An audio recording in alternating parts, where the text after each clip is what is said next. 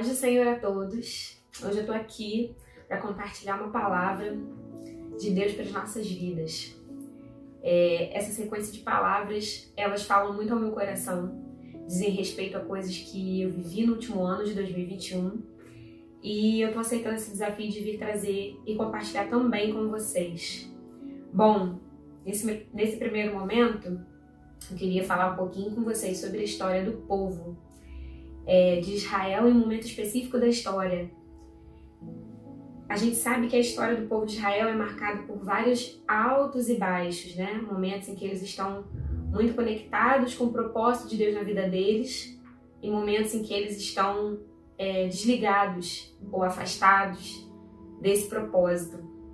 E houve um momento da história em que a desobediência estava tão grande, tão crescida, e eles estavam se afastando tanto de Deus que Deus foi enviando seus profetas para trazer um despertamento ao povo, para trazer uma luz naquele momento e trazê-los de volta para o caminho. Porém, por diversas vezes eles ignoraram a voz do Senhor.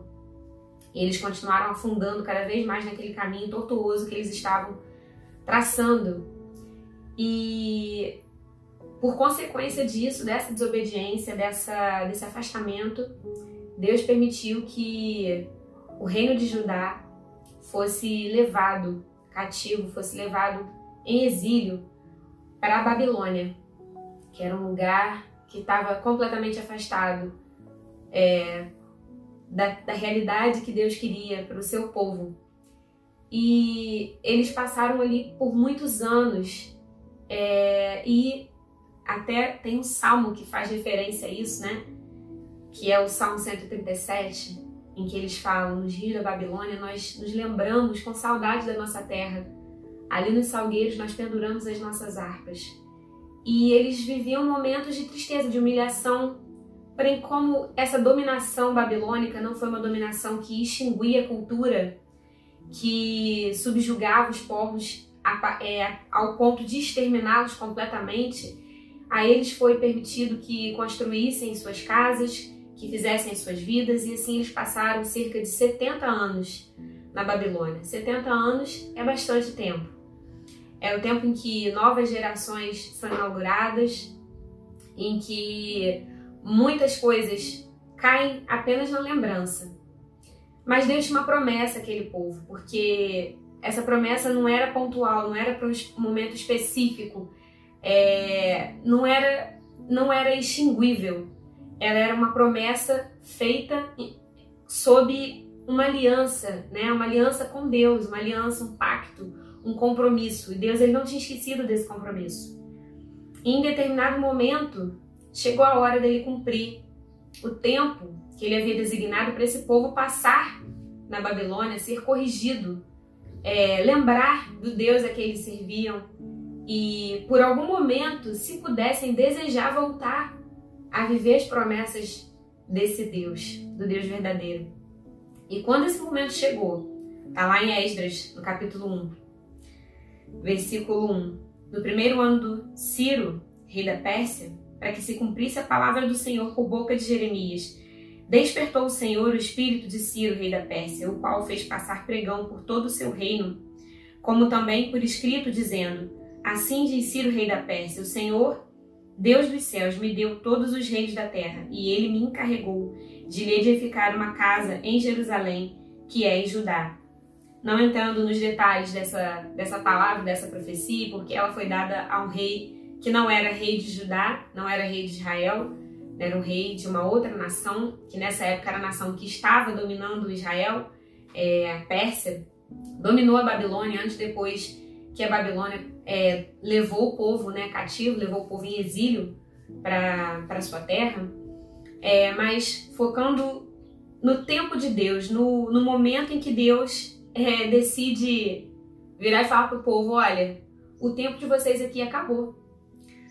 Despertem para uma nova vida, despertem para o momento em que eu vou trazer vocês de volta. E esse tempo em que Deus deveria trazer o povo de volta para que se cumprisse a sua palavra. Foi designado por ele e ele despertou quem quer que fosse para que essas pessoas estivessem apostos para cumprir a obra de restauração que ele tinha, a fim de que todo o povo pudesse voltar a viver no caminho da sua promessa. É, esse despertamento não foi dado só a Ciro, né? Foi trazido também ao seu próprio povo. Lá no versículo 5, no capítulo 1 de Esdras, diz: Então se levantaram os chefes dos pais de Judá e Benjamim, os sacerdotes e os levitas, com todos aqueles cujo espírito Deus despertou, para subirem edificar a casa do Senhor, que está em Jerusalém. É, não foram todos, infelizmente, que tiveram seus corações despertados. A Bíblia diz que Deus despertou através do, do seu poder, né, da sua comunicação. Ele despertou o espírito dessas pessoas. E em alguns, provavelmente, já tinham seu espírito adormecido ou já tinham seus olhos focados na trajetória e na realidade, numa realidade que era diferente daquela que eles haviam vivido e talvez até estavam em uma posição de conforto. E a palavra que Deus é, ministra ao meu coração através desse, desse momento da história é realmente aonde nós estamos, em que posição nós estamos no momento de vida que nós estamos vivendo, né, sendo escolhidos por Deus para viver uma vida diferente como estrangeiros nesse mundo, aonde nosso coração tem estado posicionado? Será que nós estamos vivendo numa posição espiritual e até mesmo natural, né? O lugar onde nós estamos vivendo, constituindo as nossas vidas, nossas famílias, esse lugar tem sido propício para receber o despertamento do Senhor?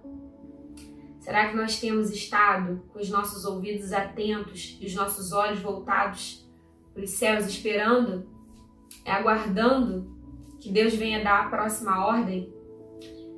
Na verdade, toda a trajetória de Israel é marcada por um recolher de tendas e uma peregrinação, uma caminhada rumo a um lugar que Deus estava preparando.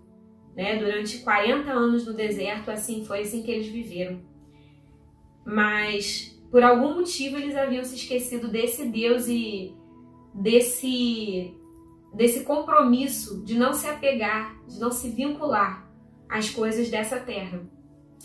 E aqui Deus está trazendo de volta um despertamento ao seu povo para inaugurar um tempo de reconstrução na vida e no coração deles.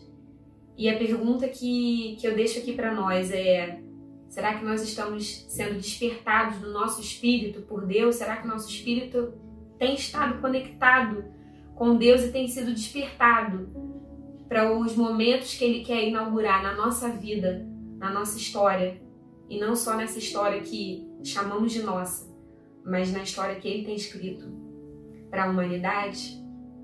Que Deus ele possa abençoar a sua vida nesse dia e que essa pergunta, através dessa pergunta, seu coração vai estar ainda mais próximo dele, vai estar ainda mais atento para o momento em que ele vai trazer essa luz para o seu coração e vai falar com você sobre o despertamento, sobre o posicionamento e sobre a hora de levantar acampamento para seguir em busca dos propósitos de Deus para todos nós. Amém.